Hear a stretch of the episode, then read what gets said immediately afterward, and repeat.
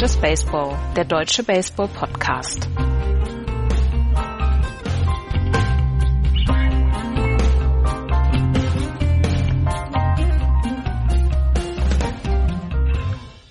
Nach den Technikdebakeln und äh, nach ein paar Schwierigkeiten ist hier eine neue Ausgabe von Just Baseball. Hallo, liebe Hörer. Hallo, Andreas. Hallo. Ja, ähm, ihr hört schon, Florian ist nicht dabei, wir sind heute nur zu zweit. Damit wisst ihr auch, wer unschuldig an dem Technikdebakel war, nämlich wir beide. Mhm. schöne, schöne Grüße, Florian. An den Pool. An den Pool. Der liegt jetzt äh, in der Sonne in äh, Mallorca und lässt es sich gut gehen. Vielleicht, äh, ja, er hat's verdient. Meinst du? Ja, klar. Mhm. Klar, hat's verdient. Na gut. Ja, ja ähm, da sind wir wieder und äh, wollen über Baseball reden. Und äh, bevor wir in das äh, MLB äh, Ergebnisgeschäft eintauchen, äh, wollen wir ein wenig über die Draft sprechen, die heute Nacht stattgefunden hat und die einen ähm, ja nicht unerwarteten äh, First Pick bekommen hat, nämlich Casey Mize aus Auburn, ein, wie sagst du so schön, Rechtshandwerfer, mhm ähm, ist von den Detroit Tigers als Nummer eins äh, gedraftet worden. Der ist nicht in der Highschool gedraftet worden. Äh, und jetzt, drei Jahre später, mit 21 ist er dann aus Auburn nach Detroit gezogen worden. Äh, Casey Mize war auf äh, USA Today und auf ESPN Prospect Number One. Ähm, macht also, äh, ist keine große Überraschung. Äh, viel größer war für mich die Überraschung, als ich gehört habe, dass es zum vierten Mal hintereinander war, dass die Tigers einen äh, Right-Hand-Pitcher gezogen haben. Das habe ich auch nicht mitbekommen, beziehungsweise das überrascht mich auch. Aber wie sagen die MLB-Leute immer, im ersten oder in der ersten Runde draftest du nicht nach dem, was du brauchst, sondern da draftest du nur die besten Leute, die du bekommen ja, ja. kannst. Ja, ja, ja. Und war, das war jedes Mal ein Rechtshandwerfer. Und deswegen ist es diesmal Casey Mice geworden, der von Experten dann auch, äh, oder dem von Experten dann auch eine große Karriere vorausgesagt wird, der vier Pitches hat, die er wohl gut einsetzen kann. Und ähm, alle sagen, ja, der könnte, der könnte ein Ace werden ähm, bei einem MLB-Team und von daher äh, der Draft an sich oder die, die Draft-Tiefe war wohl nicht so überragend dieses Jahr. Und es gab nicht diesen Standout ähm, zu draftenden Spieler, also wie zum Beispiel damals äh, Steven Strasburg oder Bryce Harper, aber Casey Mize war der Beste und er hat wirklich Potenzial und er hat großes Potenzial. Und die Detroit Tigers haben ihn halt ähm, gedraftet. Das MLB, der MLB Draft, das sagen wir jedes Jahr, der ist ja so ein bisschen anders als die anderen Drafts. Diese Spieler, mhm. Casey Mize zum Beispiel, den werden wir nicht mehr in dieser Saison und den werden wir in der nächsten Saison auch nicht bei den Tigers erleben, sondern der muss sich jetzt erstmal durcharbeiten durch die ganzen Minor League Teams und ähm, er muss lernen gegen Big League Pitching oder gegen Big League Batting zu pitchen und das dauert seine Zeit und den sehen wir ja 2020 sehen wir ihn vielleicht wenn es gut ja, wenn es richtig obwohl gut ich jetzt von von John Smoltz äh, gehört habe dass er eigentlich schon nächstes Jahr mit ihm rechnet das äh, wäre allerdings dann ein sehr sehr kurzer Weg durch die ja. äh, Minor League Teams John Smoltz hat eine äh, Lobrede auf äh, Casey Miles gehalten. Der ähm, Forceball ist eher mediocre. Casey Miles kommt halt über den Spin. Er muss halt einen, einen ganz exzellenten Splitter und einen äh, noch besseren äh, Slider haben. Und ähm, John Smalls war sehr, sehr angetan äh, von Casey äh, Mice, was mich ähm, an der Statistik von ihm am meisten, also was für mich herausgestanden hat, er hat in äh, in äh, 102 zwei Drittel Innings, die er aktuell für die Auburn University gepitcht hat, äh, 140 Strikeouts und ähm, weißt du wie, wie viel Walks? Zwölf hat er, glaube ich. Ne? Zehn. Zehn sogar noch. Mhm. Das ist für einen Universitätspitcher äh, eine eine unfassbare Statistik. Richtig gute Statistik, ja. Ja. Das ist unglaublich. Also, herzlichen Glückwunsch an die Detroit Tigers. Äh, Casey Mice könnte ein richtig guter werden. Äh, die, dann waren die Giants dran, die haben sich einen Catcher geholt, Joey Bart von Georgia Tech. Ähm, ähm, kann ich jetzt nicht so drüber sagen. Äh, es war halt Konsens, dass es der Top-Catcher in der diesjährigen Draft-Klasse war. Und er war der zweitbeste Spieler in diesem, in dieser Draft, in diesem Draft-Jahrgang und das sagte dann auch Keith Lord hat zum Beispiel gesagt, das ist jetzt keine Geschichte, dass man sagt, ja, wir müssen Buster Posey ablösen und da wird Joey Bart das übernehmen, sondern auch da gilt, man hat den besten verfügbaren Spieler genommen. Er ist äh, Catcher bei Georgia Tech und ähm, ob er als Catcher dann weiter spielen wird, das werden, werden sich die nächsten Monate, wird sich in den nächsten Monaten zeigen. Und ob er dann irgendwann mal äh, ins Big League Team kommt, dann wird es dann sich auch zeigen. Wichita State ähm, hat einen Third Baseman Alec Bohm. Er war ähm, der dritte Draftpick und er ist zu den Philadelphia Phillies gegangen. Ähm, Second Baseman Nick Madrigal ist zu den Chicago White Sox gegangen als Vierter und äh, die Cincinnati Reds haben den Third Baseman Jonathan India genommen. Und aus Florida. Genau, und es gibt jetzt noch 40 Runden in den nächsten Tagen. Deswegen, da werden über 1000 Spieler gedraftet. Ja, nochmal, äh, das ist halt was anderes als der NFL oder NBA Draft, weil hier natürlich Spieler auch für die Minor League Teams gedraftet werden. Es werden halt ganz, ganz viele Highschool ähm, äh, Spieler gedraftet. Genau. Und ähm, man kann es halt einfach nicht vergleichen mit ähm, mit äh, mit NBA oder NFL Draft, weil äh, diese Spieler sind halt nicht dafür vorgesehen, 2018 oder 2019 äh, in die in die Big League Teams zu kommen, anders als bei den eben angesprochenen anderen Drafts. Wollen wir noch ganz schnell äh, die Liste der First Round Picks komplettieren? Gerne. Äh, die Mets an sechs haben äh, Jared Kellenich geholt, ein Outfielder aus äh, Waukesha West High School, Wisconsin.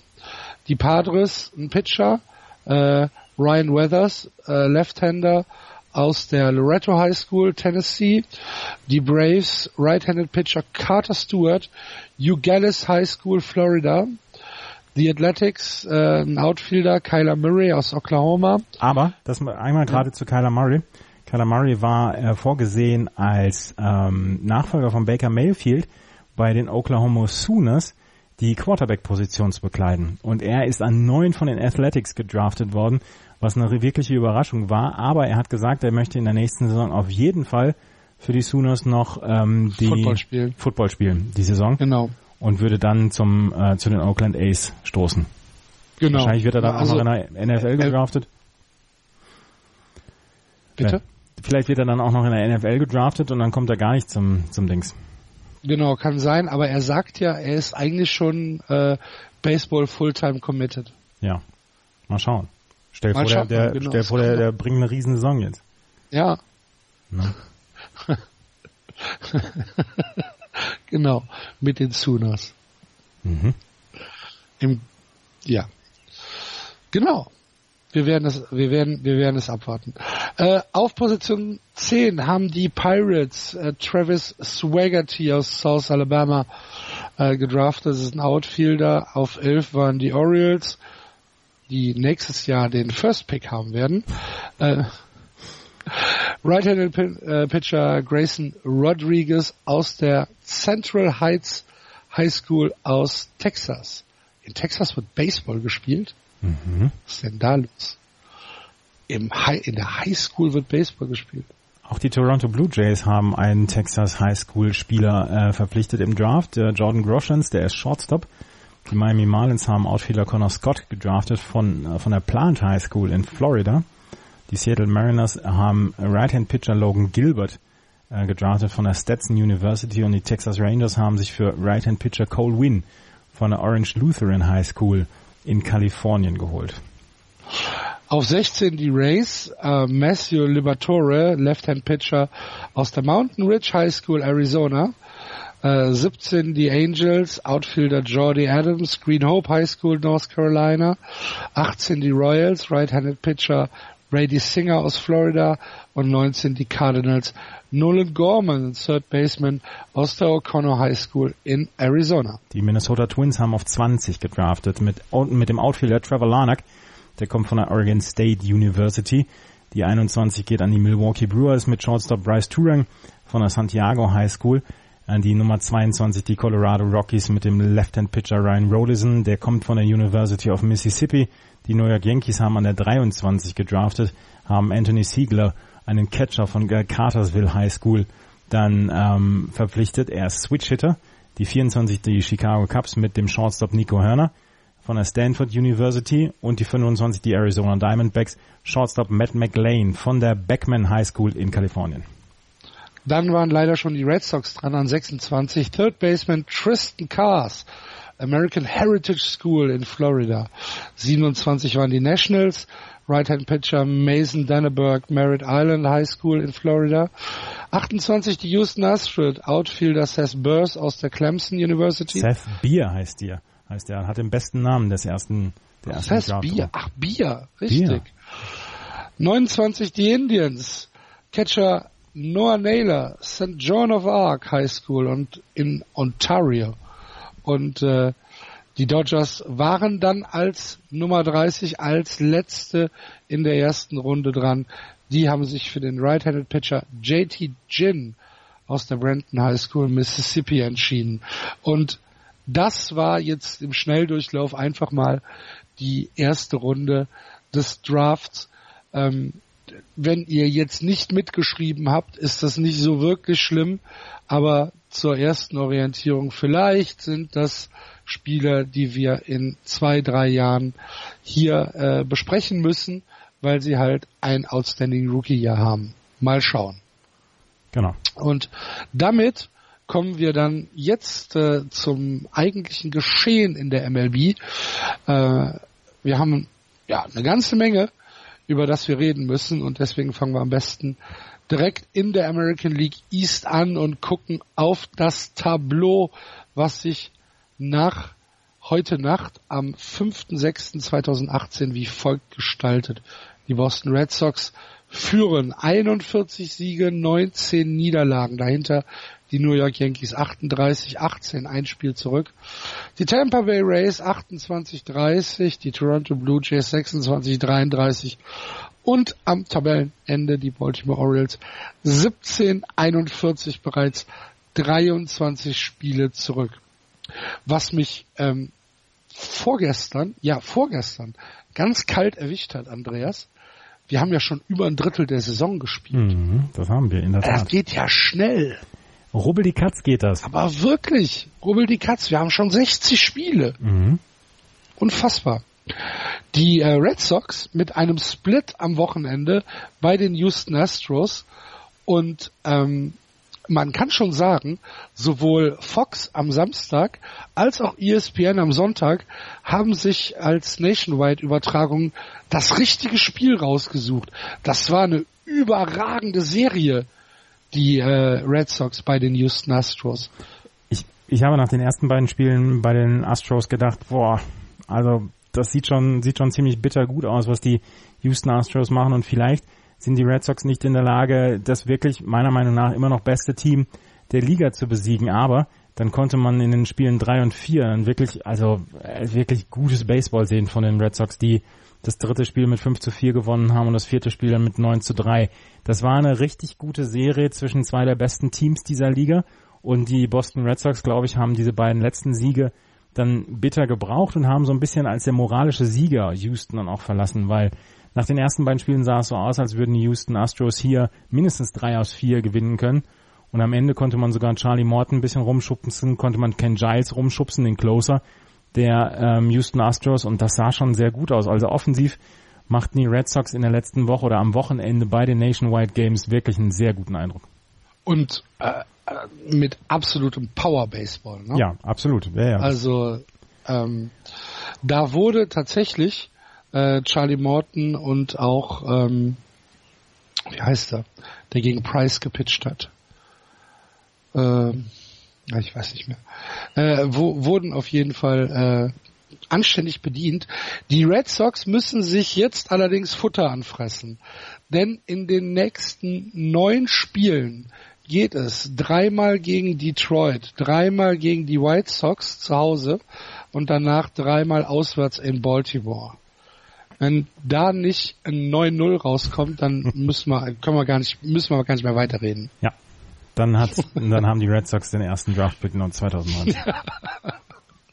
ähm, die äh, Will Harris war das übrigens, der Pitcher, den man, ah, ja, ja, ja, Pitcher, ja, den man genau, rumgeschubst hat bei den, bei den Houston Astros. Ne, die Red Sox haben ähm, jetzt halt sechs Spiele zu Hause und dann gehen sie auf einen zehn Spiele Roadtrip dann. Ähm, und jetzt geht es wirklich darum, mal so ein bisschen ähm, noch noch so, so vielleicht so ein bisschen was rauszuholen. Sie stehen bei 41 und 19 und ähm, die Chicago Cubs standen vor zwei Jahren bei, bei 41 und 19 auch nach 60 Spielen haben am Ende die World Series gewonnen. Also so schlecht ist das gar nicht so bestellt um die Boston Red Sox. Aber das habe ich auch so nicht gemeint. Nein, natürlich weiß ich das. Aber jetzt hier zum Beispiel gegen die Detroit Tigers die nächsten drei Spiele, also zwei aus drei, das wäre ja schon schön, wenn sie die holen würden. Ja, äh, denn die Yankees sind den Red Sox auf den Fersen, auch wenn sie gegen die Tigers gestern in einem Doubleheader äh, nur in Anführungsstrichen einen Split herausgeschlagen haben. Erstes Spiel haben sie 7-4 gewonnen, zweites Spiel haben sie 4 zu 2 verloren. Ein Spiel sind sie zurück, ähm, haben drei Runs weniger geschlagen nur als äh, die Red Sox, die ja wirklich ähm, zurück zu alter Powerhouse-Stärke finden mit Mitch Morland und äh, mit mit äh, JD Martinez. Mhm. Was was für ein was für ein Unterschied ein Jahr macht, oder? Absolut und das ohne Mookie Betts dann ja auch in den letzten sechs Tagen. Also die ja. die Houston Astros wurden ja ohne Mookie Betts dann zweimal auch besiegt. Ja. Und die die New York Yankees, die eigentlich als das offensive Powerhouse der Liga gegolten haben, haben ähm, Probleme damit, so ein bisschen einen Schritt zu halten. Ich meine, sie machen es und sie haben 38 Siege, 18 Niederlagen, das ist alles, das ist alles fantastisch. Aber die Boston Red Sox können alleine durch die, durch die, ähm, durch das Hineinnehmen von JD Martinez können sie so, so richtig gut mithalten. Absolut. Ähm, bei den bei den Yankees äh, hat Aaron Judge schon wieder einen Rekord aufgestellt. An einem Tag, nämlich im gestrigen Doubleheader, hat er es als erster Mensch in der Geschichte der äh, Major League Baseball fertiggebracht, acht Strikeouts ähm, zu, zu, haben. Ja, acht noch, Strikeouts noch, in neun nie passiert. In neun At-Bats, acht Strikeouts. Ja. Ist so noch nie passiert und ähm, da kann man nur sagen, Chapeau, Aaron, du holst die Rekorde nach wie vor. Das ist Das ist, äh, ja, dafür haben sie ihn eingekauft, für die Rekorde. Für die Rekorde. Ich meine, jetzt mal ganz ehrlich, der Typ ist halt immer noch absoluter Wahnsinn. Ne? Ja, natürlich ist er absoluter Wahnsinn. ist absoluter Wahnsinn. Und ähm, wir, wir können ja nur unseren virtuellen Hut vor Aaron Judge äh, ziehen. Sowohl was er offensiv bringt, als auch seine, seine Leistung im Right Field. Der Arm ist halt auch nicht der schlechteste, der da rumläuft. Er hat noch ein Base Percentage noch immer von über 400, also in 40 Prozent der Fällen erreicht er die Base, das ist richtig gut. Allerdings hat er auch schon 83 Strikeouts in 214 At-Bats, das ist nicht so schlecht, das ist mehr als in jedem dritten At-Bat holt er sich seinen Strikeout. Ähm, Giancarlo Stanton hat auch schon 76 Strikeouts. Also da ist das wildes Rumgeschwinge. Die Mücken und die Fliegen haben, in, haben im Yankee Stadium keine gute Zeit. Da über der aber, aber ist das nicht genau das, was wir auch so ein bisschen erwartet ja, haben, dass es halt auf Power geht? Ja klar, ja, ja. Also haben 29 Home Runs zusammen Stanton und Judge und äh, vielleicht hat Stanton zwei oder drei zu wenig, aber insgesamt passt das schon und äh, man hat das ist die neue Form des, des Baseballs, dass man auf Home Runs geht und dass, dass man da viele Strikeouts hat etc. Ja, und dann kommen solche Rekorde dann noch zustande. Ja, Seit 1910 ähm, wird erst diese, diese Strikeout-Statistik in der National League geführt und seit 1913 in der American League. Das heißt, es könnte 1887 jemanden gegeben haben, der schon mal acht Strikeouts hatte. Es wurde halt damals nicht berichtet. Beziehungsweise festgehalten. Aber früher gab es doch, also Strikeouts waren doch, waren doch früher, also gerade je, je weiter man zurückgeht, umso beschämender waren doch Strikeouts. Ja, und sie waren auch unwahrscheinlich. Und deswegen ja. gehe geh ich eigentlich davon aus, dass acht Strikeouts in neun At-Bats an einem Tag, dass es das wohl wahrscheinlich auch vor 1913 noch nicht gegeben hat. Kann ich mir auch fast nicht vorstellen. Ähm, eine schlechte Nachricht für die Tampa Bay Rays, die äh, im Moment so ein bisschen Pech äh, mit Verletzungen ihrer Prospects haben. Äh, Tony Bra Anthony Brander ist der dritte Pitcher, der dieses Jahr aus der Prospect List auf die Tommy John Surgery muss. Ähm, das ist dann doch äh, eine, eine Häufung, die äh, den Rays wehtun wird. Ähm, er ist neben Brent Honeywell und José de Leon ist er der dritte Pitcher aus dem Prospect Ranking der ähm, Tampa Bay Rays, der auf diese DL muss wegen einer Tommy John Surgery. Brent Honeywell ist der Top Prospect der Tampa Bay Rays, der fällt aus. Und ähm, wie gesagt, ähm, wie heißt er? Bender, Anthony Bender muss halt jetzt dann auch auf die DL und ähm, das ist bitter für eine für eine Franchise, die ja dann auch auf ihre Eigengewächse angewiesen ist. Ja, natürlich, die Spieler, die nach einer Tommy John Surgery zurückkommen, sind meistens ähm, in der Lage, dann noch härter zu werfen, weil das neue, ähm, die neue Sehne dann äh, wahrscheinlich stabiler ist, aber trotzdem, sie fallen anderthalb Jahre aus und sie müssen erstmal wieder zurückkommen und das ist dann etwas, was ähm, dann ja durchaus sehr, sehr hindernd ist am Aufbau dieses, dieser, dieser, dieser Farm. Und ähm, Anthony Bender, wie gesagt, der dritte Pitcher, der dem das ausfällt. Wir haben allerdings auch noch eine gute Nachricht von einem Pitcher von den Tampa Bay Rays. Blake Snell hat in einem seinem Start gegen die ähm, Seattle Mariners es geschafft, sieben Strikeouts, mit sieben Strikeouts dieses Spiel zu beginnen. Das achte war dann ein Groundout oder der achte, das achte At-Bat, der achte Batter, den er gegen sich hatte. Ähm, acht Strikeouts, sind in der Modern Era der Rekord. Ähm, Jim Deshay hat das gemacht in 1986 für die Houston Astros und Jacob de Grom hat das auch geschafft 2014 für die New York Mets, dass man mit acht Strikeouts begonnen hat. Blake Snell ist also jetzt mit sieben Strikeouts kurz dahinter. Das war nicht so richtig schlecht von Blake Snell. Der hatte zwölf Strikeouts nach sechs Innings, aber wurde dann vom Mount runtergenommen, weil er da schon 100 Pitches hatte. Mhm. Ja, ähm, Glaubst du, dass äh, die Tampa Bay Rays zum zum ähm, zur Trade Deadline? Denn? Mir fehlt das Wort. Zur Trade Deadline? Zur Trade Deadline ähm, in irgendeiner Weise für Aufmerksamkeit sorgen werden? Ja, da, davon gehe ich aus.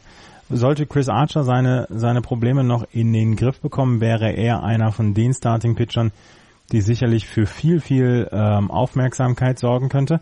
Das Problem ist, dass die Saison von Chris Archer bislang halt einfach nicht so richtig gut war. Er hat zwar jetzt einen 4,24er ERA, das ist auch alles in Ordnung jetzt, allerdings äh, hat man von ihm gehofft, dass er einen ERA hat von, von zum Beispiel Blake Snell, der einen 2,36er ERA hat. Und ähm, dass er vor allen Dingen mehr, äh, mehr, mehr Innings frisst. Ne? Ja, genau. Und äh, Chris Archer ist jemand, der noch einen sehr, sehr günstigen Vertrag hat die nächsten Jahre und ähm, von dem man eigentlich erwartet, dass er auf dem, auf dem, auf dem im Trade Market dann wirklich ähm, für Aufsehen sorgen könnte.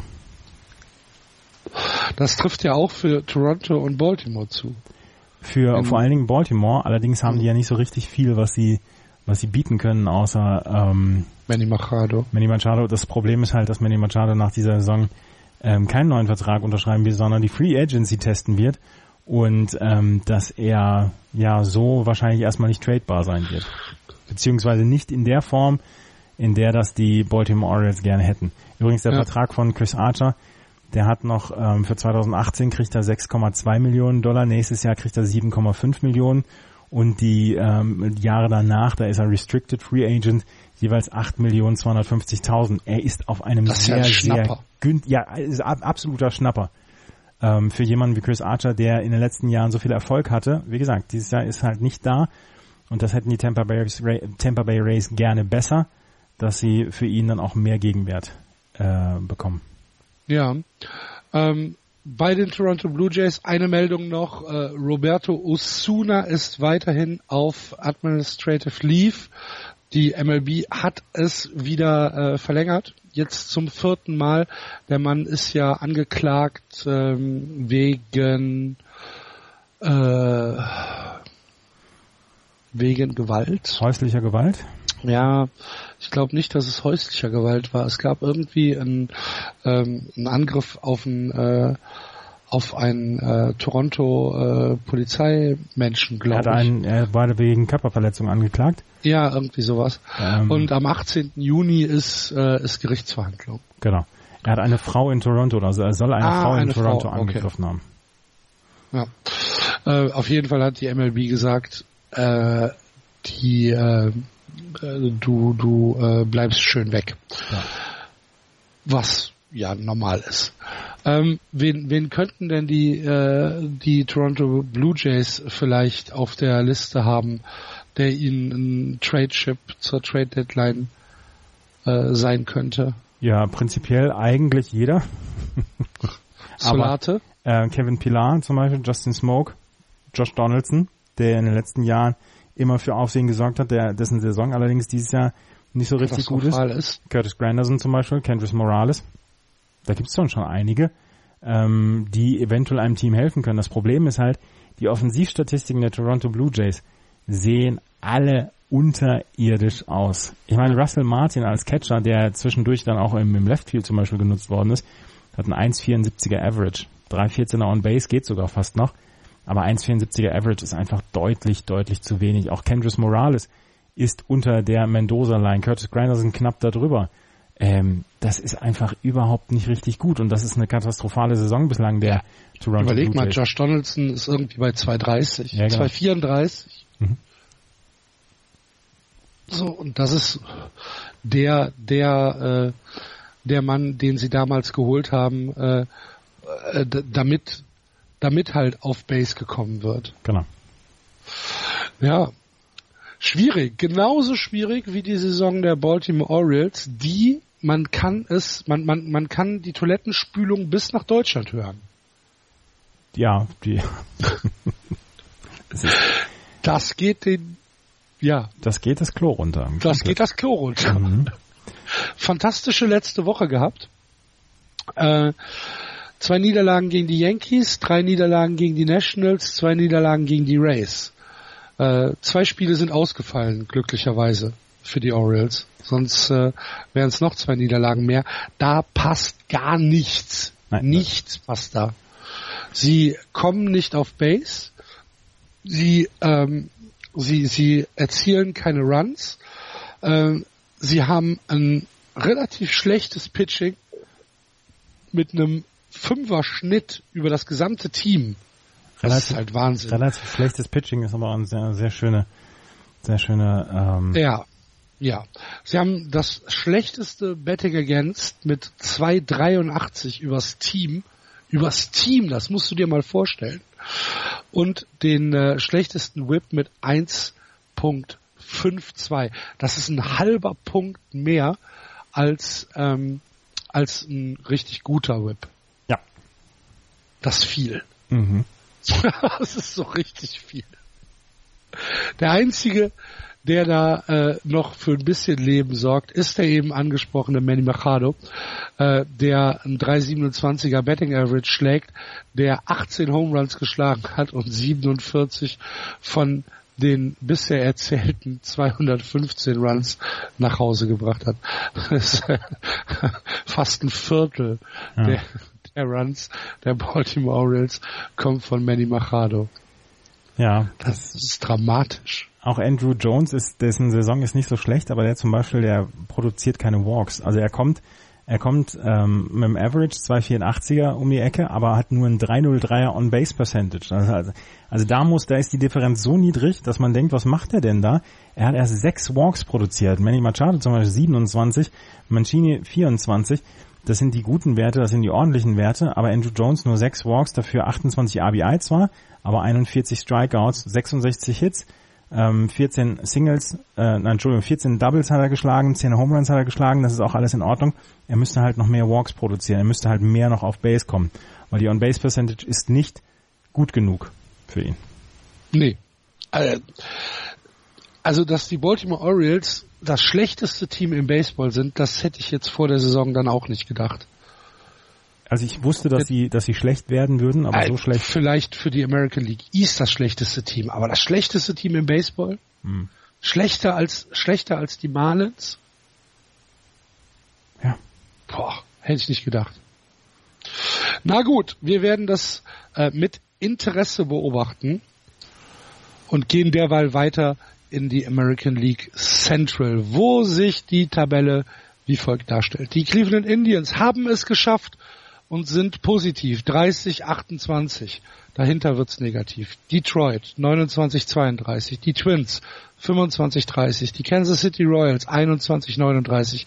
Und die Chicago White Sox 18, 38. Elf Spiele nur zurück hinter den Cleveland Indians. Da ist noch alles drin. Ähm, weiterhin furchtbare Division, aber die Indians äh, sind tatsächlich, trotzdem, dass sie in den letzten drei Spielen Niederlagen kassiert haben, immer noch positiv. Endlich wieder. Endlich ein Team in der American League Central, das positiv steht. Hatten wir lange nicht. Edwin Encarnacion läuft langsam heiß. Im Juni, der ist noch nicht so alt, im Juni hat er 11 At-Bats gehabt, 5 Hits gehabt, 455er ja. Average, 500er On-Base Percentage, 3 Home Runs geschlagen in seine 11 At-Bats. Er läuft heiß. Weather gets hot, Edwin gets hot.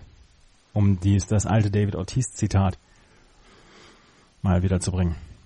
Sehr gut. Ähm, ja, dennoch ist das, was da, ähm, was da passiert. Also sie hatten jetzt eine Serie gegen die Twins und ähm, die haben sie 3-1 verloren. Nach einem wilden Sieg, nach einem 9 zu 8 Sieg, haben sie äh, sieben Runs kassiert, sieben Runs kassiert und sieben Runs kassiert. Ähm, das ist ja nicht das Pitching, was wir von den Indians erwartet haben. Nee, und darüber haben wir, letzte Woche haben wir darüber gesprochen, das habt ihr, liebe Hörer, nicht gehört, wie wir darüber die ähm, Cleveland Indians gesprochen haben, aber Axel, wir haben ja darüber gesprochen, deswegen muss ich das jetzt nicht nochmal. Ähm, Ach so, okay, gut. ähm, nein, sie haben, sie haben, ähm, sie haben ein unglaublich schlechtes Relief-Pitching in dieser Saison. Das ist im Moment das, was ihnen so ein bisschen das Genick bricht. Und was du gerade gesagt hast, die haben unglaublich viele Runs kassiert. Jetzt im Juni, der Carlos Carrasco zum Beispiel hat in drei, zwei Drittel Innings sieben Hits, sechs Runs abgegeben. Ähm, Trevor Bauer hat sieben Runs abgegeben in fünf, zwei Drittel Innings. Mike Clevenger hat vier Runs in sechs Innings abgegeben. Das heißt, ähm, auch das Starting Pitching hat jetzt in den letzten Tagen nicht funktioniert und das waren die Niederlagen dann gegen die Minnesota Twins. Also das Pitching, was in den letzten Jahren immer die Cleveland Indians ausgezeichnet hat, das funktioniert in dieser Saison noch nicht. Und das ist im Moment das große Problem, was die ähm, Cleveland Indians haben. Das Starting Pitching an sich, die ganze Saison, das ist in Ordnung. Äh, Corey Kluber natürlich nach wie vor überstrahlt alles. Auch Trevor Bauer und Mike Clevenger sind noch gut. Aber Carlos Carrasco zum Beispiel, von dem hätte man sich ein bisschen mehr erwartet. Auch ähm, Josh Tomlin, ähm, der jetzt erst, erst äh, sechs Starts gehabt hat. Aber insgesamt hat man sich davon mehr erhofft und das bekommt man im Moment noch nicht. Und ähm, das Relief Pitching ist einfach nicht in der Lage im Moment, ähm, dass diese Führung aufrechtzuerhalten, um die ähm, Cleveland Indians dann Spiele gewinnen zu lassen. Aber sie sind inzwischen jetzt positiv, sie sind zwei Spiele positiv und sie werden positiv bleiben. Da bin ich, da bin ich hundertprozentig überzeugt und sie werden die Division im Spaziergang gewinnen. Das glaube ich weiterhin auch. Was allerdings nicht für die Central als Gesamtkunstwerk spricht. Nein. Ähm, ja, die, äh, du hast es angesprochen, das Relief Pitching hat übrigens das äh, höchste Bullpen ERA in den gesamten Majors. Ja. Kennst du es? Fünf etwas. 602. 602 inzwischen schon letzte 602. Woche. Und äh, am Samstag haben sie dann Oliver Paris äh, gesigned ein äh, Pitcher, der letztes Jahr für die New York Yankees Organisation in der AAA Scranton äh, Wilkes Perry gespielt hat.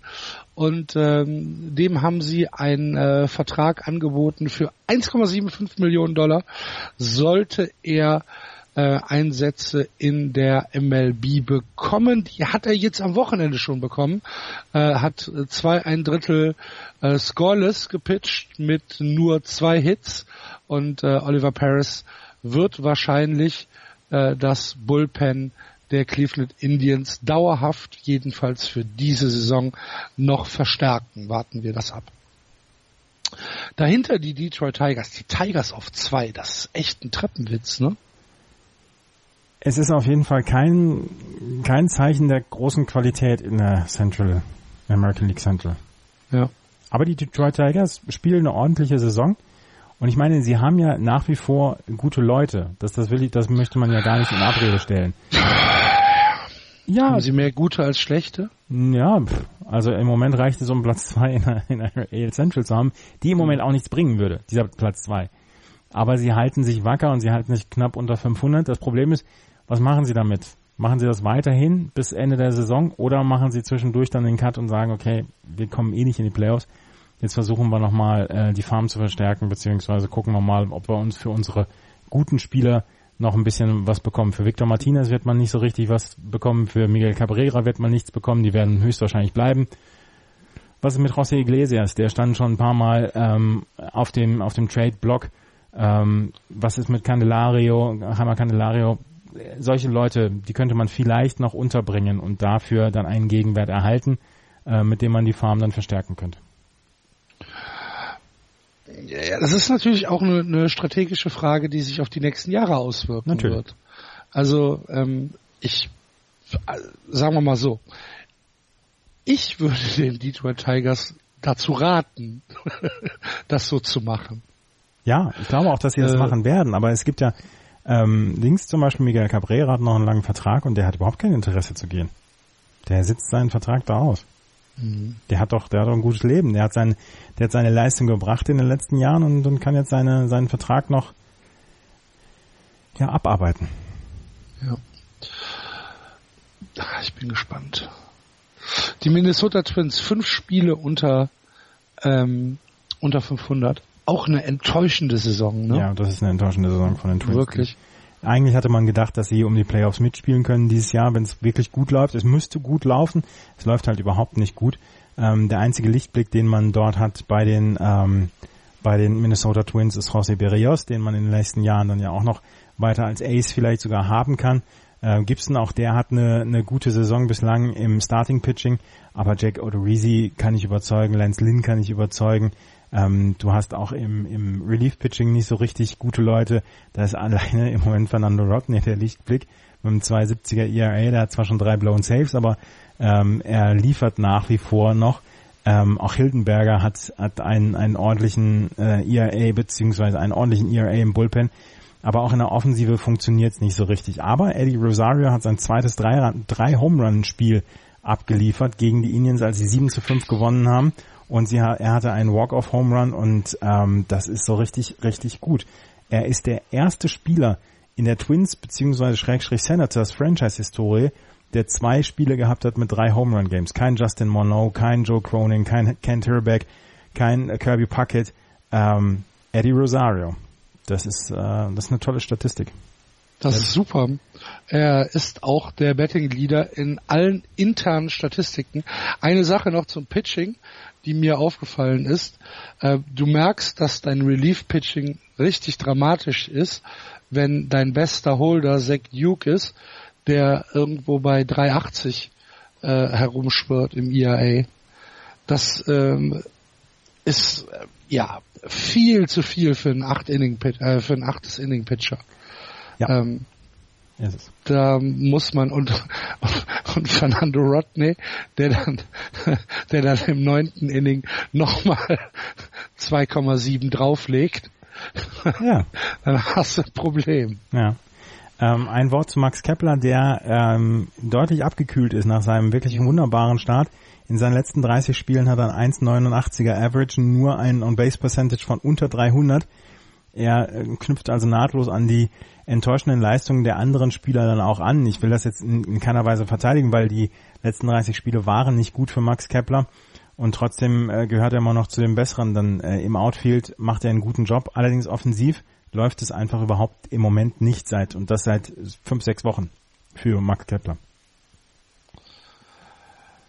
Ja, wir drücken die Daumen, dass es wieder besser wird. Ja. Hast, hast du was zu den Royals? Nee. Ich auch nicht. Zu den White Sox dann noch äh, die Geschichte, Danny Farquhar hat seinen First Pitch abgeliefert und er sah er, er sah so aus, wie wir es uns eigentlich gewünscht haben, ne? sagen wir es mal so. Ja. Also äh, er scheint auf dem Weg zur Besserung, äh, der Besserung zu sein und äh, das freut uns natürlich. Hat danach auch eine Pressekonferenz gehalten und ähm, hatte ein, ein, ein, eine sehr positive Einstellung. Das äh, ist eine schöne Geschichte von den äh, Chicago White Sox, die uns ja sonst mit nicht so vielen schönen Geschichten beglücken. Nein. They found another way. Er macht nicht mehr viele Spiele, ne? Nee, ich habe ihn noch gar nicht gehört dieses Jahr. Ich auch nicht. Hm. Aber ich mag ja, ähm, wie heißt das, Stone? Steve, Steve Stone, Steve heißt es? Mhm. Den mag ich ja. Ich, ich weiß nicht warum. So nee, nee. Ich, ich, mag, ich mag die Tonalität. Hm. Gehen wir in die West, in die American League West und gucken, was da los ist. Die Seattle Mariners haben sich mit 8 und 2 in den letzten 10 Spielen auf den ersten Platz gedrückt. 37 Siege, 22 Niederlagen. Genauso viele Siege wie die Houston Astros, die allerdings zwei Niederlagen mehr haben, 37, 24. Dahinter die Angels 33, 28, die A's immer noch positiv 31, 29 und die Texas Rangers 25 Siege, 37 Niederlagen, 13,5 Spiele hinter den Seattle Mariners zurück auf dem letzten Platz.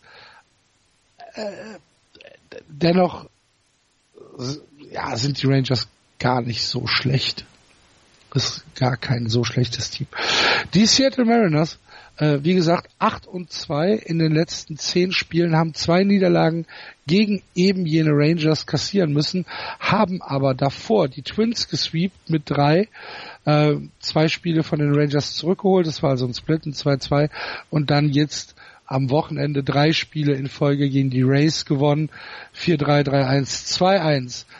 Ähm, Jean Segura mittlerweile 3,31 im, äh, im Betting Average mit einem Slugging von 4,70.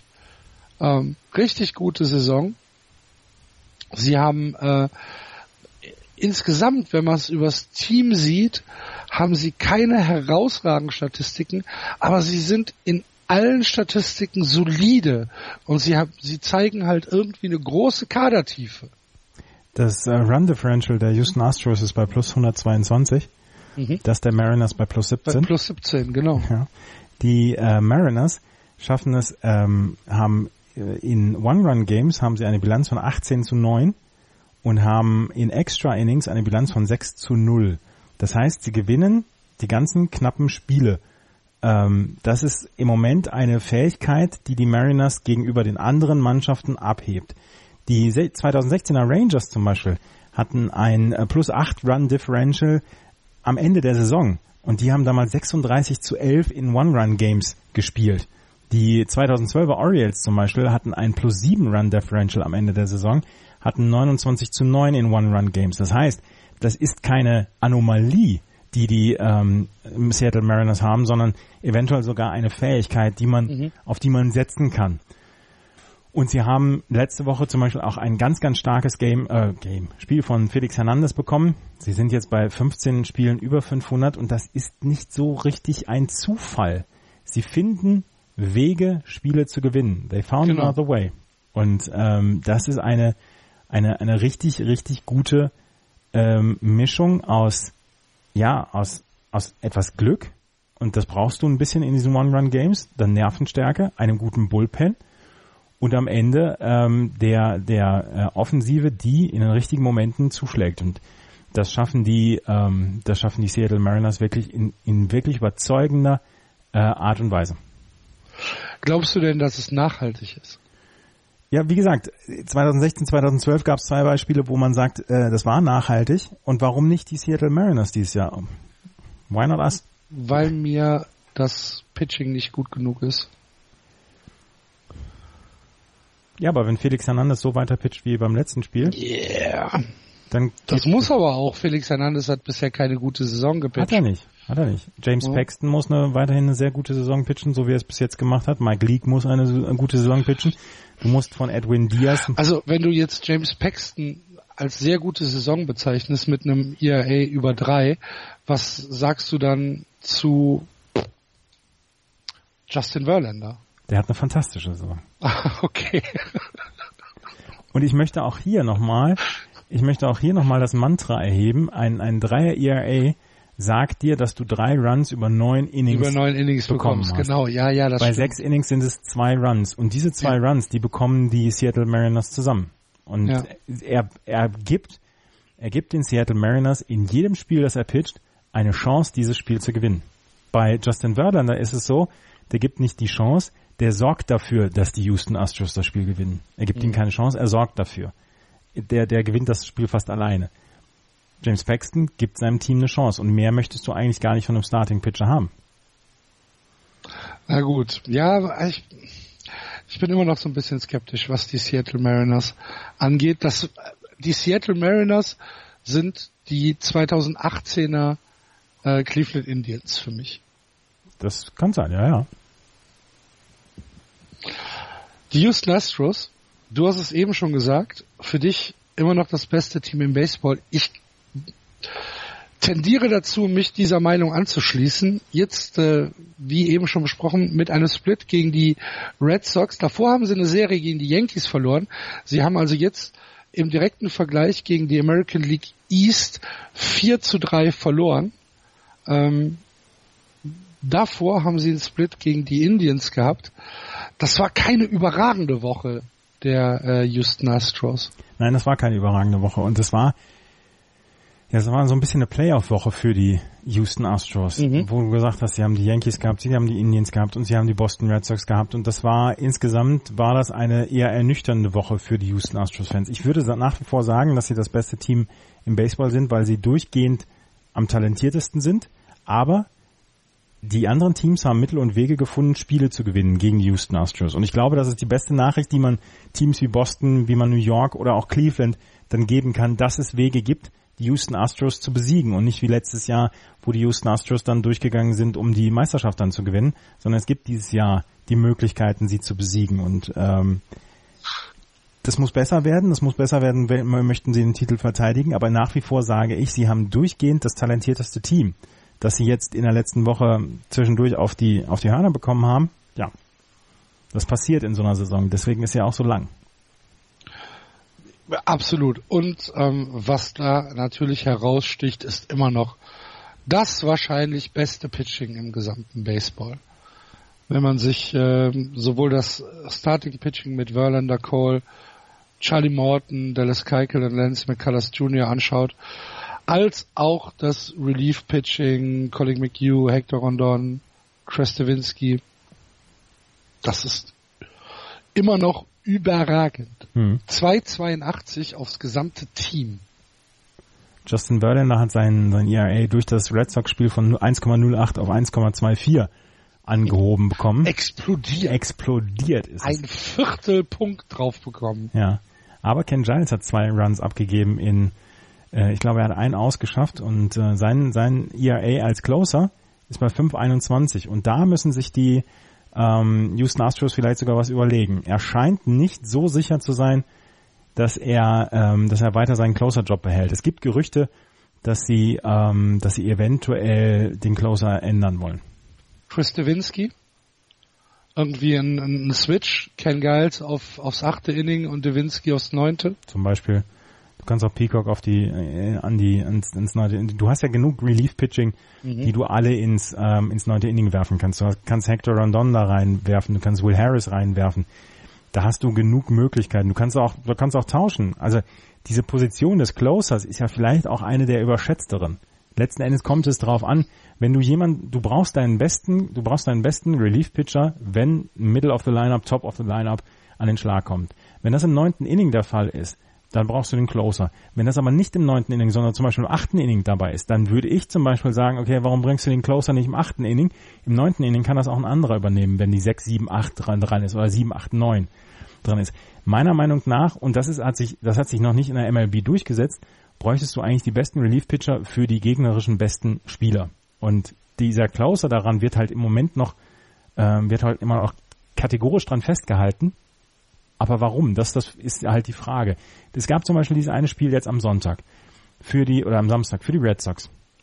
Da hat im achten Inning äh, Joe Kelly gegen die drei, vier und fünf der ähm, Houston Astros gepitcht. Es ist gut gegangen, er hat keinen Run abgegeben, aber das wäre so zum Beispiel so eine Situation, wo du hättest ähm, zum Beispiel ähm, Craig Kimbrell einsetzen können, weil er der stärkste Relief-Pitcher ist. Den bringst du gegen die 3, 4 und 5. Und warum nicht Joe Kelly dann für die 6, 7, 8? Umgekehrt hat es jetzt geklappt. Das, das will ich überhaupt nicht, äh, das will ich überhaupt nicht in Abrede stellen. Aber das sind die Überlegungen, die man ja auch bringen kann. Und warum nicht zum Beispiel ein wenig darauf reagieren, okay, wer kommt jetzt bei den Gegnern? Darauf dann reagieren und darauf dann den besten Pitcher reinbringen. Aber das hat sich noch nicht durchgesetzt. Die, der, der neunte Inning, der Closer, ist nach wie vor der Pitcher, der immer eingesetzt wird und der auch immer aufgespart wird. Sollen sie machen, wenn sie glücklich werden damit. Hat vielleicht auch ein bisschen mit äh, dem Show-Effekt zu tun. Ja, das kann auch sein. Ist, ich will mich darüber auch gar nicht mehr aufregen.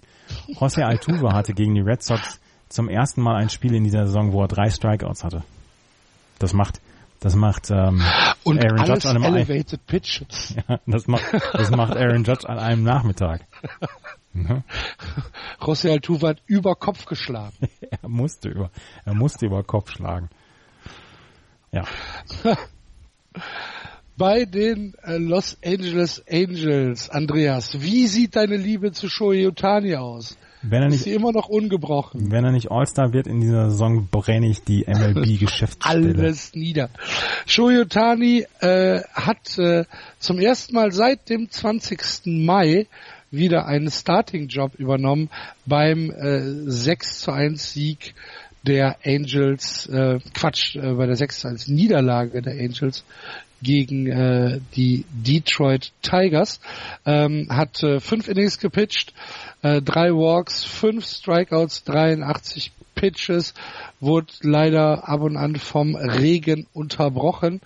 Aber äh, immer noch äh, über 100 Meilen Fastball und äh, immer noch ein Spektakel zuzugucken. Und dann hat er einen äh, Pinch-Hit äh, Einsatz gehabt, ein Pinch-Hit At-Bat, was er dann auch äh, gesingelt hat.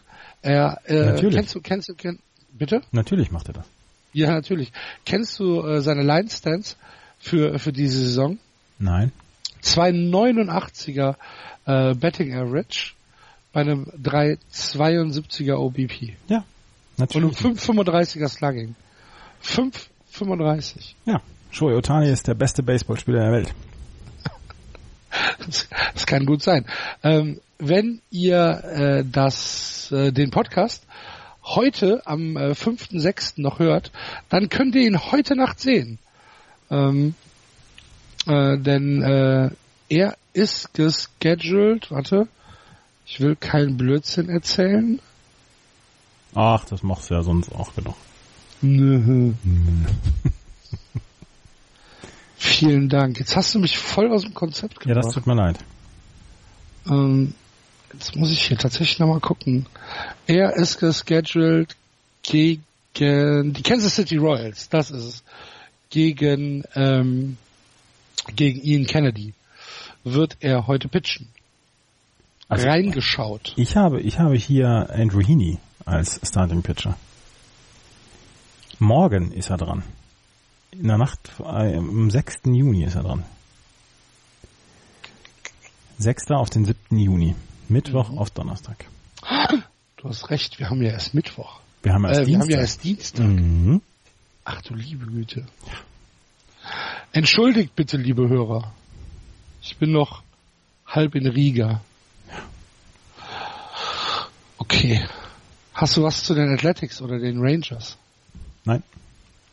Dann schließen wir die American League ab und wandern in die National League rüber, die im Osten beginnt mit einem Blick auf die Tabelle.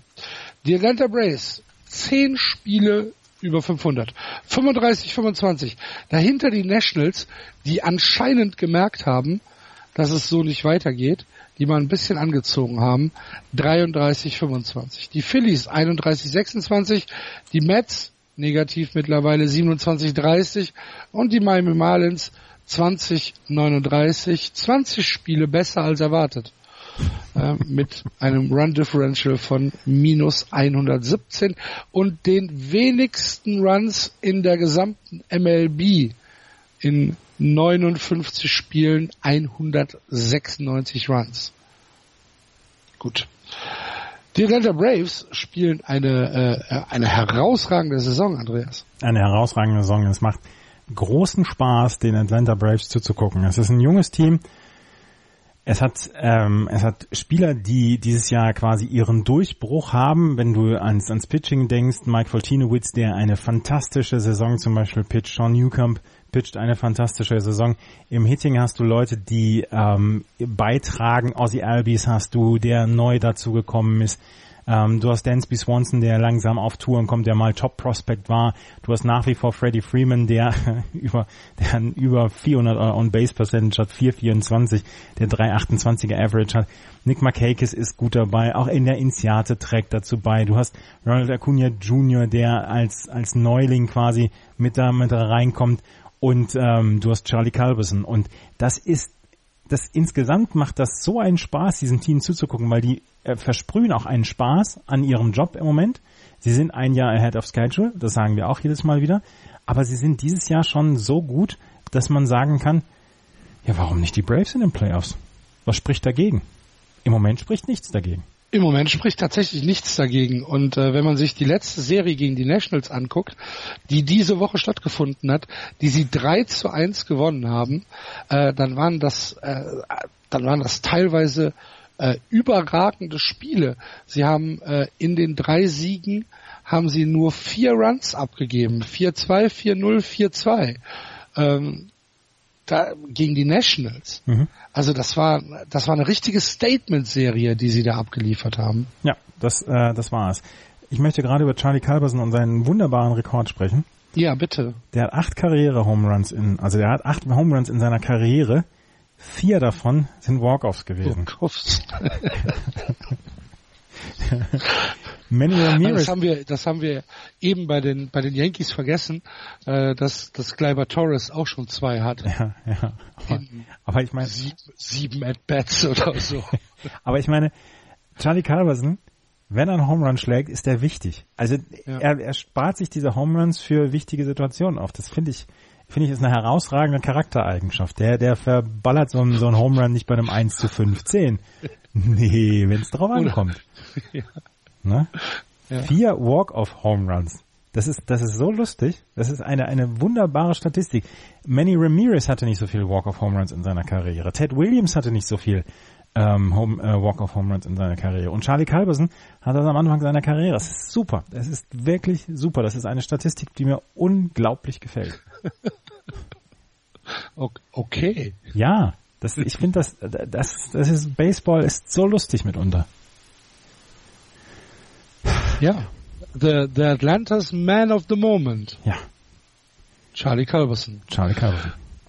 Ähm, allerdings ähm, wird es keine Cruising Season für die Atlanta Braves, denn die Washington Nationals ähm, haben dann bis auf jetzt die Serie gegen die Braves in den letzten zwei Wochen schon ein bisschen was gewonnen und äh, haben sich mal äh, positiv gestellt, nachdem sie, äh, wann haben wir das letzte Mal regulär aufgenommen? Vor zwei, zwei Wochen. Wochen, dann, mhm. ne? Ja. Ähm, da standen sie ja, glaube ich, noch irgendwie auf 500 oder nur ja, ganz genau. knapp über 500. Die haben, die haben jetzt die letzten zwei Wochen wirklich gut gespielt, bis auf diese eine Serie gegen die Braves jetzt. Genau. Und ähm, haben da mal ein, äh, ein, ein bisschen Dampf abgelassen. Dennoch ist es immer noch eine Saison, wo man sich so ein bisschen am Kopf kratzt, wenn ich mir angucke, dass Bryce Harper zwar 18 Home Runs geschlagen hat, aber ein Betting Average von 2,32 hat, dann ist das ähm, ja fast schon erschreckend wenig. Ähm, wenn ich mir dann das Pitching angucke, ähm, dann habe ich außer äh, Max Scherzer ähm, wenig, was da, was da so richtig heraussticht. Hast du ne? gesehen? Hast du gesehen, Max Scherzer, wie er ein Single geschlagen hat als Pinch-Hitter und dann äh, von einem Double von seinem, ich glaube, ich weiß gar nicht, wer das war, ich meine Trey Turner war das, der ein Double geschlagen hat und er von und der, er nach von Hause gesprintet bis Home. Alter, der hat den Motor angeschmissen. Max Scherzer. Der, der macht Max alles. Scherzer hat auch lange Beine, hast du das? Und ist zügig. Der hat diese drei Bases in, in 10:30 hat er die, hat er die über, überwunden. Ja. Das war super. Das war super Base Running für jemanden, der das eigentlich nicht können sollte, weil er Starting Pitcher ist und weil er zu den besten Starting Pitcher der Liga gehört. Ich habe jetzt nochmal nachgeguckt, ja. sein, sein, sein Split über die letzten, äh, über die letzten 30 Innings oder die letzten 30 Tage hat Max Scherzer einen 2-10er ERA, Gio Gonzalez einen 2-20er ERA, Steven Strasburg einen 2-81er ERA, Jeremy Hellickson einen 1,61er ERA, Sean Doolittle einen 1,54er ERA. Das sind die letzten 30 Tage von ihnen. Ähm, das sieht alles ein bisschen anders aus, wenn du das auf das ganze Jahr bringst. Aber ähm, das ist richtig gut und sie sind die und sie sind der der Grund dafür, dass die äh, Washington Nationals in den letzten 30 Tagen dann diesen diesen Vorsprung aufholen oder den Rückstand aufholen konnten, weil offensiv ist nicht viel gegangen. Bryce Harper zum Beispiel in den letzten 30 Tagen ein 204er Average. Das ja. ist unterirdisch für jemanden wie Bryce Harper, für einen wie Bryce Harper, auf jeden Fall. Kennst du den, kennst du den äh, Gesamtbetting Average von Max Scherzer? 1,50, 1,60? 3,10. Oh. 29 At-Bats, 9 Hits, äh, ein Double, äh, 4 RBIs und ähm, ähm, 4 Strikeouts. Eine Stolen Base. Max Scherzer. Ja. Der kann alles. Der kann alles. Ja. Der war Shohei Otani, bevor Shohei Otani Shohei Otani wurde. Genau. Also 13er Betting Average bei einem 333er OBP. Ja. Und eine Stolen Base. Also, und eine Stolen Base. Also, wenn er auf Base kommt, dann, dann, dann hat er auch geschlagen. Ich glaube, ich glaube ja übrigens auch, dass, dass Max Scherzer veritabel verrückt ist. Ich glaube, das ist ein verrückter Mensch. Das ist ein unfassbar guter Pitcher und das macht er ja seit, seitdem wir diesen Podcast haben, bringt er es ja. Er bringt es ja. ja wirklich immer. Aber ich glaube, der ist verrückt. In, in einem, in einem medizinischen Sinne verrückt? Also, so richtig, ich glaube nicht, dass der alle Latten auf dem Zaun hat. Und das, das äh, Verrücktheit schützt ja vor Leistung nicht. Also ich meine, er bringt ja die Leistung, aber ich glaube, ganz beieinander ist er nicht. Ist er nicht? aber es muss auch gar nicht sein. Wenn er weiter so pitcht, ist alles in Ordnung. Ich meine, er kommt halt aus dem tiefen Süden, ne? Ja. ja. Er, kommt, kommt halt aus, aus irgendeinem Sumpf in Missouri. Ich glaube, wenn er Wut hat, wenn er Wut hat, beißt er Spinntüren raus. Da, ja, ja, ja. Wir müssen ihn, wir, wir müssen ihn mal einladen hier im Podcast. Wir müssen auch Jack Arrieta einladen, weil der hat letzte Woche nämlich auch Kabel gehabt. Richtig dicke Kabel gehabt. Nachdem du musst, du musst dazu sagen, dass äh, Jake Arrieta nicht für die Washington Nationals Nein. pitcht, sondern ähm, für ähm, die Philadelphia Phillies. Für die, für die, für die, für die, für die wollte, Philadelphia Phillies. Ich wollte, genau. ich wollte, ich wollte elegant aufs nächste Thema überleiten. Fantastisch, Herr Delling. die Phillies, die Phillies hatten sechs von acht hintereinander verloren und da hat Jake Arrieta, nachdem er äh, einen Solo-Home auch noch geschlagen hat. Ja. so, so ein bisschen die Hutschnur geplatzt. Hat er gesagt, man, ey, diese ganzen Defensiventscheidungen, die wir haben machen, das ist alles Computerspielerei, aber wir haben die Defensive Shifts, die kosten uns so viele Runs. Und er hat sogar einen Punkt, weil die Defensive Shifts haben ähm, den, den Philadelphia äh, Phillies schon zehn Runs ähm, ver, verursacht und das ist etwas, was Jake Arrieta unglaublich aufregt. Und wir haben ja am Anfang der Saison so ein bisschen auch darüber gesprochen, dass die, ähm, dass die Maßnahme von Gabe Kepler, vom Manager der Philadelphia Phillies, nicht immer nur auf Gegenliebe stoßen, weil er ein absoluter Analyse, ja, Nerd ist und der alles in die Analyse steckt. Ein Saber, Saber Matrix. Genau. Ne? Er überanalysiert es vielleicht so ein bisschen. Und Jake Arrieta hat jetzt, hatte jetzt die Schnauze voll, hat gesagt, ich reiß mir hier den Hintern auf und dann steht da niemand im Left Field, weil die Shift schon wieder komplett quasi alle im Duckout stehen, weil, weil jeder denkt, ähm, dass es geht nach rechts der, ähm, der Hit und dann geht's nach links, dann geht's äh, Opposite Field und ähm, wir stehen da wie die Doofen. Und ähm, ja, da hat er so ein bisschen, hat er, so, mal, mal ein bisschen Luft gemacht. Oder wie Gerd Schipanski früher beim, beim Tennis gesagt hat, er hat das Ventil geöffnet. Jetzt da weißt du mehr als ich. Jetzt muss ich, jetzt muss ich mir die Beine von Florian angucken, wie er in der Hängematte liegt im Urlaub. Warum? Weil ich gerade auf Twitter geguckt habe. Dann werde ich Twitter mal schnell schließen. Hast du was zu den Mets? Nein, habe ich nicht. Ich mag die Mets nicht mehr. Warum? Weil das ist so, das ist so, ich habe ich hab immer über die Texas Rangers gesagt, da riecht's muffig. Bei den New York Mets riecht's auch muffig. Und das ist so ein Bei Team. den, bei den Mets riecht es aber muffig aus dem, äh, aus dem General Manager Office. Ja, natürlich, natürlich. Wo es her muffig riecht, ist ja völlig egal. Ähm, die, die New York Mets kriegen es einfach nicht auf die Reihe. Und sie stehen unter 500 wieder und niemand weiß so richtig, wie es weitergehen soll bei den Mets. Das, und das ist Zwei und acht aus den letzten zehn Spielen. Unter anderem eine furchtbare Serie gegen die Cubs, die sie 4 und äh, 4 zu 0 verloren haben. Mhm. Ganz, ganz furchtbar. Und letzte Woche äh, auch eine ganz furchtbare Serie gegen die Brewers gehabt, wo sie in einem Spiel 17 Runs kassiert haben gegen die Brewers. Huh. Nee, so richtig viel Spaß macht da nix. Bei den Nee. Und den Marlins geht jetzt auch so langsam die Luft aus, ne? Ja. Was habe ich gesagt? Die holen 60 Siege? War ich da betrunken? Ich glaube, ich habe gesagt, sie holen weniger. Ja, natürlich hast du das gesagt. Und zwar mit gutem Recht hast du das gesagt. Natürlich holen die weniger als 60 Siege. Die holen maximal 22. Sind aber immer noch besser als die Orioles. Ja. Sind äh, auch besser als die Chicago White Sox. Ja. Gut.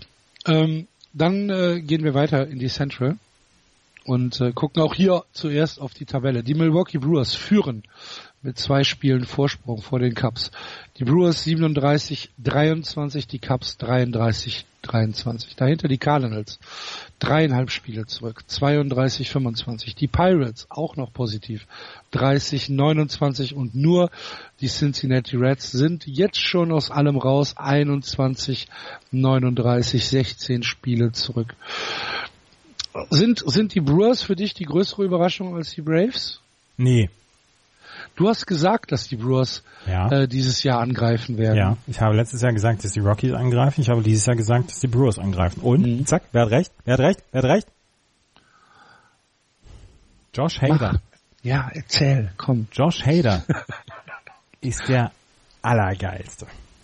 Der hatte 20 Einsätze bislang. 34 ein Drittel Innings hat er gepitcht. Hatte, ähm, wie viel Batter? Das ist ein Reliever, ne? Muss ja, ist ein Relief. Pitcher, genau. Hat, ähm, ich glaube, 110 äh, Batter gegen sich, hat 69 Strikeouts. Der hat mehr Strikeouts als Julius Chassin, Starting Pitcher, der ähm, zweimal so viele ähm, Innings hat.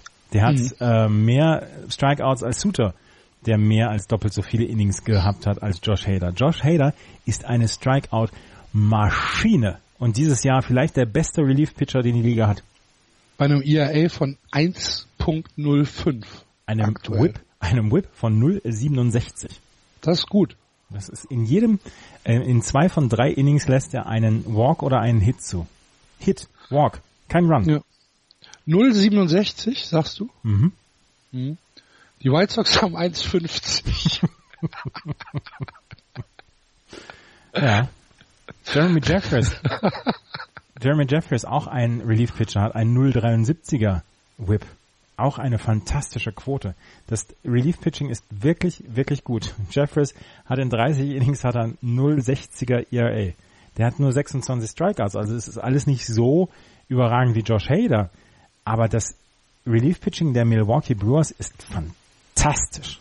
Das Problem ist, dass das Pitching der Milwaukee Brewers das ist, was sie durch die Saison tragen wird, weil die Offensive wird es nicht sein. Ja, ja.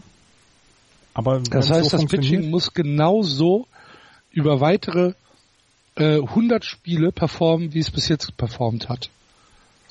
Ja, das und Das- ich traue ich trau es ihnen Das vor. ist ein, ein hehres Ziel. ja, dann ja, dann soll es so sein. Aber lass sie doch.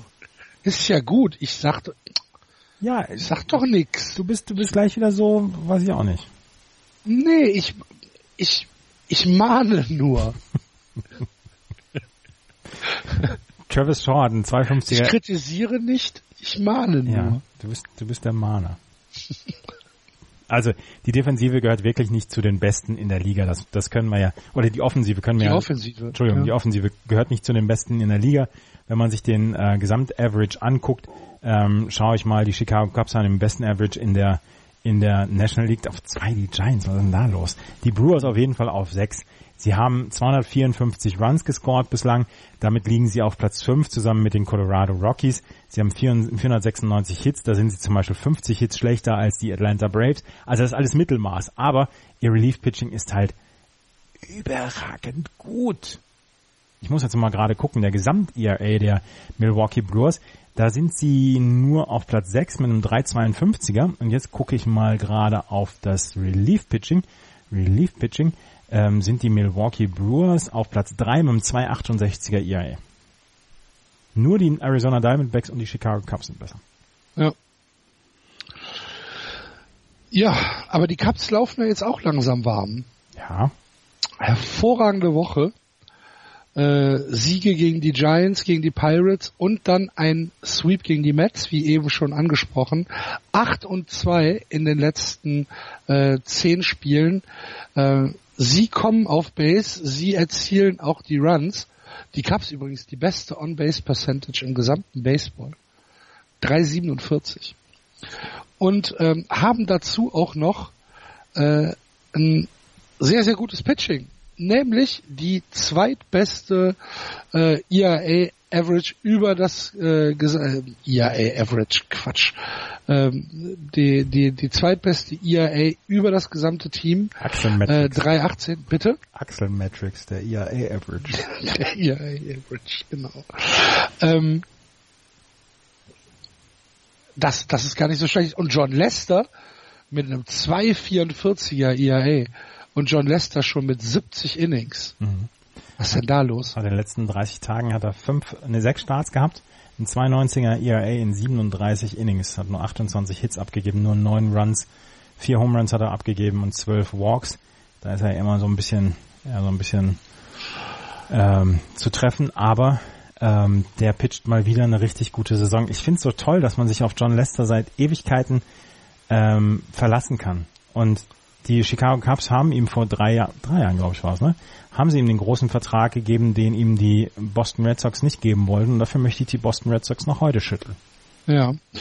Und wenn ich mir jetzt das Relief Pitching der Cubs angucke und mit dem Relief Pitching der Brewers vergleiche, dann tendiere ich immer noch zu dem Relief Pitching der Cubs.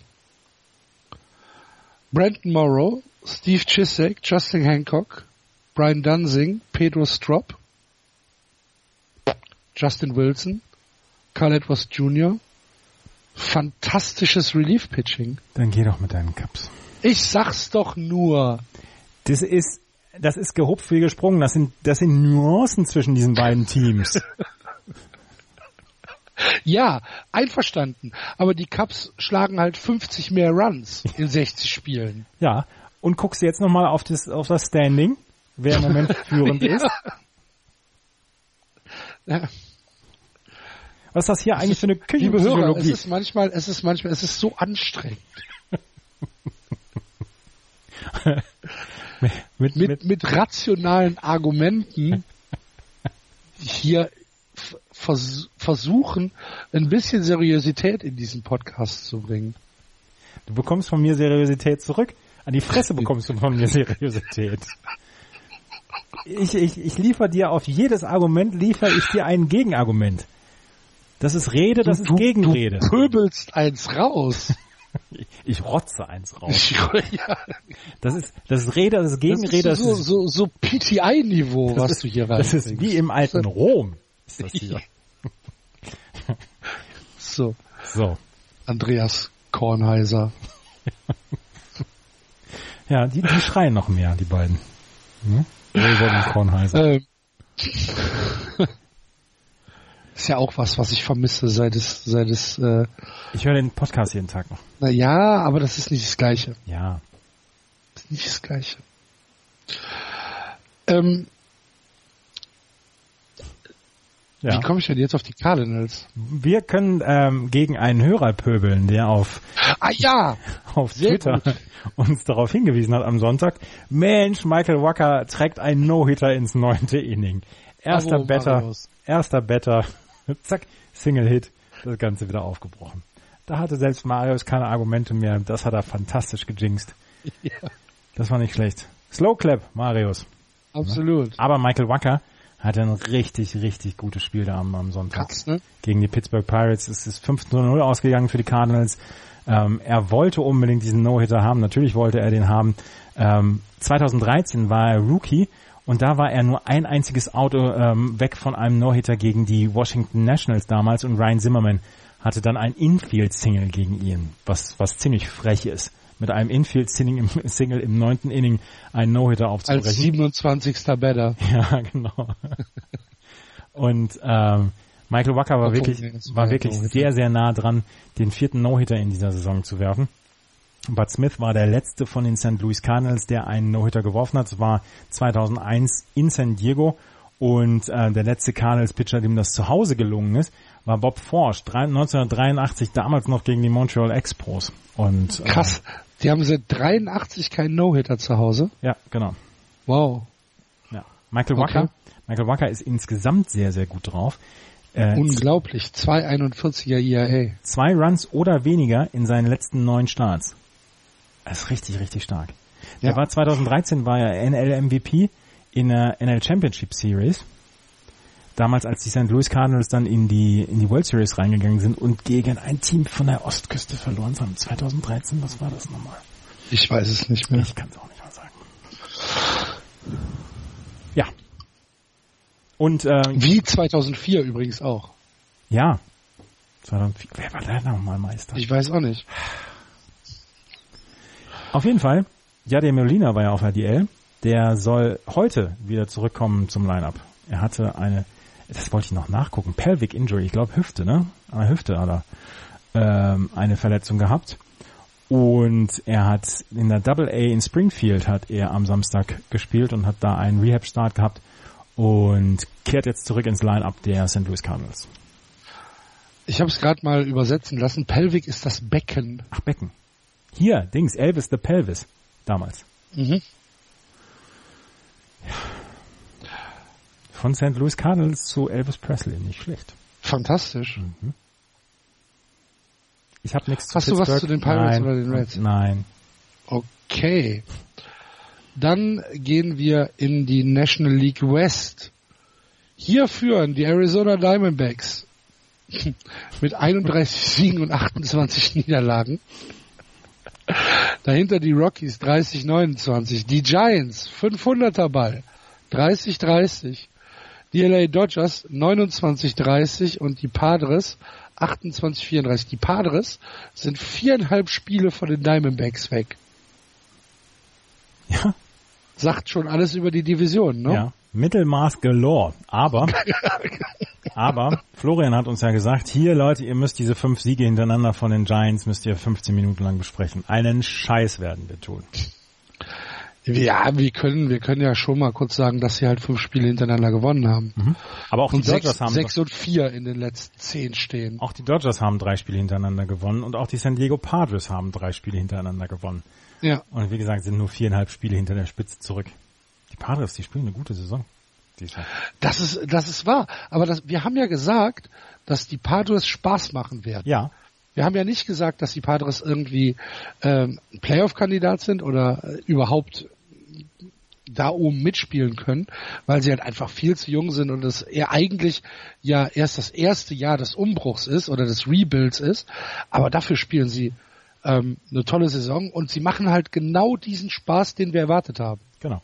Äh, und sie sind nur Super. viereinhalb Spiele entfernt. Das heißt, sie sind äh, tatsächlich noch in Contention um die National League West. Und mir fehlt im Moment so ein bisschen der Überblick darüber, wie man diese NL West einordnen soll. Weil die Colorado Ja, Rockies hatten zwischendurch eine gute Phase, verlieren jetzt vier hintereinander gegen die Dodgers, drei haben sie gegen die Dodgers verloren. Die Dodgers haben vorher äh, traumatisch schlechten Baseball gespielt, haben jetzt drei hintereinander gewonnen gegen die Rockies. Ähm, die San Francisco Giants haben zwischendurch alle ihre Starting Pitcher verloren, sind auf der DL gewesen, gewinnen jetzt fünf hintereinander, sind jetzt wieder auf 500. Ja, so Unter anderem mit einem Home Run von äh, Pablo Sandoval, Ja, was man keinem Menschen erzählen darf. nee. Hat er seine 340 Kilo da reingeworfen in den Pitch. Also ja, also ich, ich bin ich bin da auch sehr skeptisch, was so ähm, die Gesamtstärke der der National League West angeht. Ich sehe da aktuell kein Team, was über die äh, ALDS hinauskommen könnte. NLDS. NLDS natürlich. Ja, die Arizona Diamondbacks als Spitzenreiter haben trotzdem ihre ihre Probleme und haben trotzdem ihre ähm, Sachen, wo sie sich eigentlich verbessern müssen. Sie haben außer Patrick Corbin und Zach Greinke haben sie kaum ein ein wirklich ähm, gutes Starting Pitching oder ein verlässliches Starting Pitching weil äh, Zach Godley hat in den letzten äh, in den letzten Wochen hat er keinen guten Eindruck gemacht. In seinen letzten 30 Tagen hat er fünf Starts gehabt, einen äh, nee sechs Starts sogar einen 704er ERA gehabt. Zach Greinke hat einen guten eine gute Zeit gehabt. Clay Buckholz haben sie ja hochgeholt. Der hat übrigens in drei Starts, in denen er jetzt äh, gepitcht hat, hat er einen 1,50er ERA. Herr. Der wird schon noch nach oben gehen. Oh, jetzt, jetzt gönn ihm doch, mir gar keine Sorgen. Gönn ihm doch mal einen Rebound, ja. Mhm. Mann. Ja, das macht aber auch mit, mitunter macht's keinen Spaß. ähm, ich wollte jetzt noch mal gucken auf Paul Goldschmidt, ob dessen, ob dessen Def äh, Offensivdesaster sich so ein bisschen besser. Nein, auch nicht. 210er Average, 328 on Base Percentage. Das sind keine guten Zahlen. Jetzt gucke ich mal noch auf seine letzten Vor allen Dingen auch nur erst 20 RBIs. Und jetzt gucke ich noch mal auf seine letzten 30 Tage, da wird's ja noch bitterer. 1,81er Average, 2,87er on Base Percentage. Nick Ahmed, 1,95er Average in 82 At-Bats. Ähm, Owings. In ich meine, Andreas, die haben 12 Runs weniger gescored als die Reds. Ja. Ne? Äh, klar, sie kassieren auch ein bisschen weniger, 100, um genau zu sein, oder 104 Runs weniger kassiert, aber trotzdem mit mit so einem mit so einer Offensive äh, da, da darfst du eigentlich keinen Blumentopf gewinnen. Ja, und sie sind Erster in der National ja. Quest. Ja, aber wie gesagt, die, die, die gesamte American League West liegt innerhalb von viereinhalb Spielen. Und ähm, ich meine, die Padres haben jetzt drei am Stück gewonnen. Ja. Wenn du dir das anguckst. Vor allen Dingen gegen die Braves. Ja, eins. Beziehungsweise eins gegen jetzt gegen die Braves. Zwei gegen die Reds, eins gegen die Braves. Spielen dann heute nochmal gegen. Die haben, die, haben, die haben die Braves gestern, die haben den elf Runs eingeschenkt. Mhm. Also, irgendwie ist das alles sehr merkwürdig da. In, äh, allein auch schon das, die Run Differentials sind, sind merkwürdig. Die Diamondbacks plus 21, die Rockies minus 31. Die Rockies, äh, auch sehr merkwürdiges Team. Die Giants auch minus 31. Äh, die Dodgers plus 37 und die Padres minus 34. Alles alles sehr merkwürdig. Eine strange Division. Ja. Wir müssen das in den nächsten Wochen noch beobachten. Vielleicht wird sich das ja auch noch so ein bisschen, ja, ein bisschen aussortieren. Da hoffe ich einfach mal drauf. Ja. ja. Hoffen wir da mal drauf. Hast du sonst noch was aus der Major League? Ich habe nur jetzt noch von den Giants, Jeff Samagia ist auf die 10-Day Disabled List ge gebracht worden, hat ähm, Schulterprobleme und nachdem John Coeto schon weg war und Madison Bumgarner weg war, Jeff Samagia zwischendurch schon mal weg war, ja, das ist eigentlich haben die San Francisco Giants dafür, dass ihr Starting Pitching also quasi wöchentlich wegbricht, noch einen richtig guten Job gemacht. Mhm. Mehr habe ich nicht.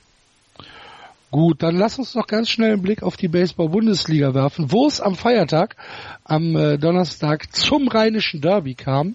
Die wurden Capitals gegen die Cologne Cardinals. Capitals gewinnen das Spiel oder gewinnen beide Spiele. Äh, das erste Spiel äh, sehr umkämpft, sehr dramatisch, 10 zu 9 und das zweite Spiel dann deutlich 10 und 1. Außerdem hat äh, am äh, am Feiertag noch äh, H gegen Heidenheim gewonnen. Hier, äh, 7 ein, zu 6. Einmal gerade drüber sprechen. H ja. führte oder H lag bis zum neunten Inning 2 zu 6 zurück und haben im neunten Innings fünf Runs gescored und haben am Ende 7-6 gewonnen. Ein Walk-Off. Ja, Walk-Off plus. Heidenheim hatte vorher erst ein Spiel verloren. Deswegen mhm. war das insgesamt eine, eine richtig, richtig geile Geschichte für H. Und ähm, ja, das, äh, die H-Disciples wollen dieses Jahr wieder in die Playoffs und wollen dieses Jahr noch einen Schritt weiter. 14 und 6 stehen sie jetzt, die Heidenheim Heideköpfe wurden besiegt und das war eine gute, gute, gute Geschichte. Die Spiele der äh, H-Disciples kann man auf mein Sportradio hören, ne? Die Spiele der H-Disciples und die, also die Heimspiele der H-Disciples und die Heimspiele der Mainz Athletics, die meisten Heimspiele der H äh, Mainz Athletics kann man auf mein Sportradio.de hören. Ja. ja, macht das, Leute. Mhm. Ähm, außerdem am Donnerstag noch ein Sieg äh, der Paderborn Untouchables gegen Soling 10 zu 9, ebenfalls dramatisch. Äh, am Freitag kam es dann zu zwei Spielen, Mainz gegen Heidenheim 7-17 und Mannheim gegen Stuttgart 5 und 4, bevor dann am Samstag und am Sonntag, ähm, nee, am Samstag, äh, noch ein regulärer Spieltag äh, auf dem Programm stand. Paderborn verliert beide Spiele zu Hause gegen Bonn äh, ohne einen einzigen Run 0-6, 0-2. Äh, Köln splittet mit Bremen. Köln gewinnt das erste Spiel 4-2 und verliert das zweite Spiel 0 zu 2. Äh, Berlin und Doren, beide Spiele gehen, gehen an Doren recht deutlich, 2-12 und 4-9. Hamburg hat zu Hause gegen Solingen gespielt und verliert beide Spiele äh, 0 zu 8 und 0 zu 1. Salui hat zu Hause gegen Regensburg gespielt und verliert beide Spiele ebenfalls recht deutlich, beide mit 0 zu 10 und Ulm hat gegen Haar zu Hause gespielt und verliert ebenfalls beide Spiele. Das erste Spiel 5 zu 18 und das zweite Spiel 0 zu 5. Einen kurzen Blick auf die Tabelle. Im Norden die äh, Bonn Capitals immer noch unbesiegt. 22 Siege, 0 Niederlagen. Dahinter die Doren Wild Farmers 15-5. Solingen 12-8. Paderborn 12-8. Hamburg auf Platz 5, 9 und 11 die Cologne Cardinals 5 und 15 auf 7 die äh, äh, die Berlin ach wie heißen sie denn? Flamingos. Flamingos, richtig. Äh, 4 und 16 und die Dockers aus Bremen 3 und 19 auf Platz 8. In der ersten Bundesliga Süd äh, Heidenheim auf Platz 1, jetzt mit Niederlagen, äh, 19 Siege, 3 Niederlagen. Dahinter Regensburg 15-5, H 14-6 und Mannheim 11-9. Auf Platz 5 die Mainz Athletics 9-9, auf 6 Salui 4-16, auf Stutt äh, Stuttgart 4-16 und Ulm 4-16.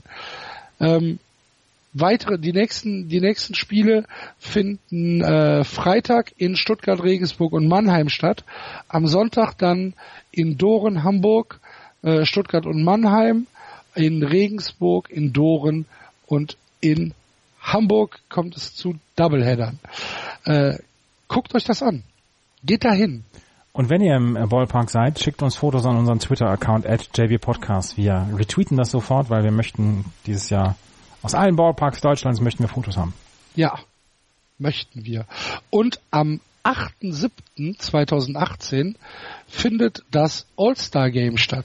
In Solingen ist es diesmal. Ähm, der 8.7 ist ein Sonntag. Ja. 14 Uhr äh, das Fielders Choice All-Star Game der DBV. Kann man auch mal hingehen. Gut. Haben wir es dann? Haben wir.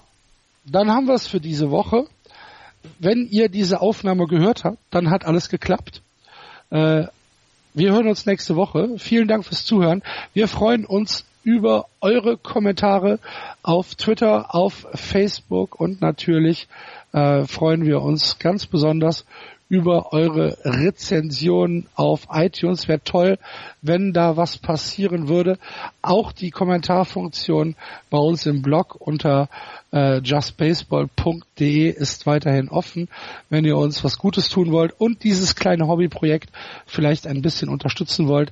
Auf eben jenem Blog gibt es einen Spenden-Button. Da würden wir uns natürlich auch sehr drüber freuen.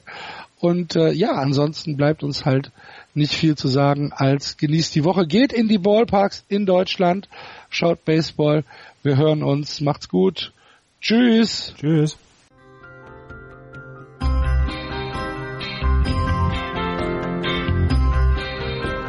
Das war Just Baseball. Ihr findet uns auf justbaseball.de bei Facebook, bei Twitter und natürlich bei iTunes.